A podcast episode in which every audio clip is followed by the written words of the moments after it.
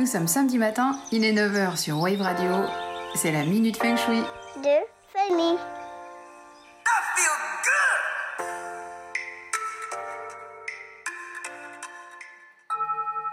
Suite à la chronique sur les 9 secteurs de la maison, le PACOA, je souhaite dans les semaines à venir aborder chacun de ces 9 secteurs un par un afin qu'à terme vous puissiez savoir comment appliquer le feng shui chez vous, dans votre espace, et ainsi générer une énergie globale favorable à l'harmonie.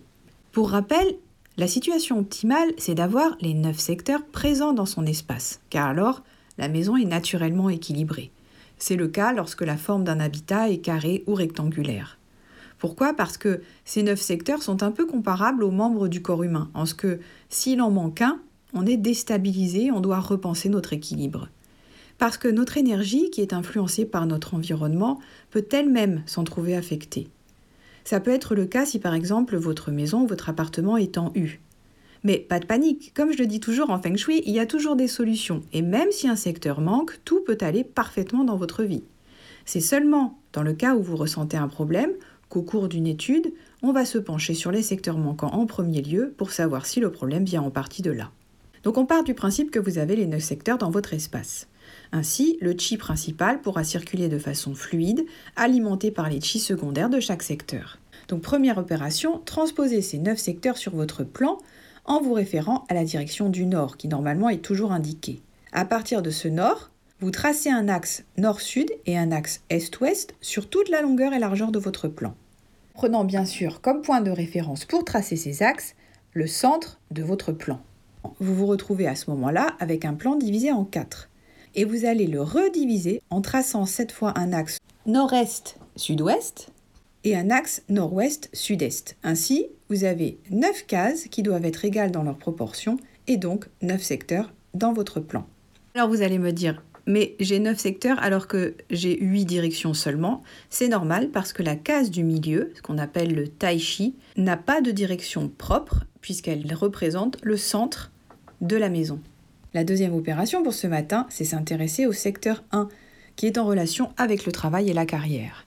Mais au préalable, il me semble important de vous expliquer ce qu'est un secteur et ce qu'il représente. Définis comme tel par facilité, les secteurs sont en réalité la transposition des trigrammes du Viking, qui correspondent à des aspirations, des domaines de la vie.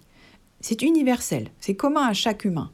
Ainsi porte-t-il un nom générique comme par exemple la santé, la renommée, l'abondance, les enfants ou les relations humaines? Mais si l'intitulé est bref, en réalité, c'est peut-être parce qu'il fallait en choisir le plus représentatif parmi la multitude des ramifications d'une même thématique. Ainsi, le secteur de la carrière sur lequel on se penche ce matin correspond-il aussi aux occupations, mais aussi à la vocation, à la profession, à la sexualité, à l'isolement, à la paix, etc. Le secteur 1 est la case correspondant à la direction du nord. Le chi de ce secteur assure une avancée harmonieuse dans la vie et favorise toutes les occupations de travail et les rencontres sociales importantes pour les affaires professionnelles et privées. Donc afin d'entretenir ce chi bénéfique, il faut activer ce secteur. Et si vous êtes à la recherche d'un emploi ou que vous voulez grimper les échelons ou signer un contrat pour votre entreprise, il faut en plus de l'activer, le dynamiser. Alors comment on fait? Rappelez-vous, chaque secteur est rattaché à un élément parmi les cinq, donc parmi le feu, la terre, le métal, l'eau ou le bois. Or, chaque élément correspond à une multitude de choses, des couleurs, des symboles, des matériaux, etc. Donc, pour dynamiser ce secteur, on aménage cette partie de la pièce ou de la pièce entière de façon à ce que les représentations de l'élément dominant soient présentes. Pour ce qui est du secteur 1, il est associé à l'élément eau. Or, l'eau représente notre cheminement tout au long de notre vie. Dans l'idéal, l'eau devrait toujours s'écouler paisiblement, ne jamais stagner ou être arrêtée. Donc ce qu'il faut privilégier dans ce secteur, c'est tout ce qui est en corrélation avec les caractéristiques et les qualités de l'énergie de l'eau.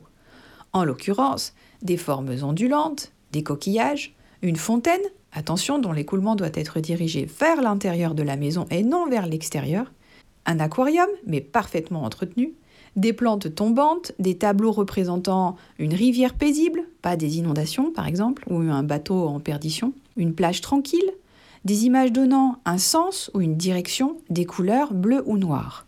Mais vous pouvez aussi y placer des images de l'objectif que vous voulez atteindre.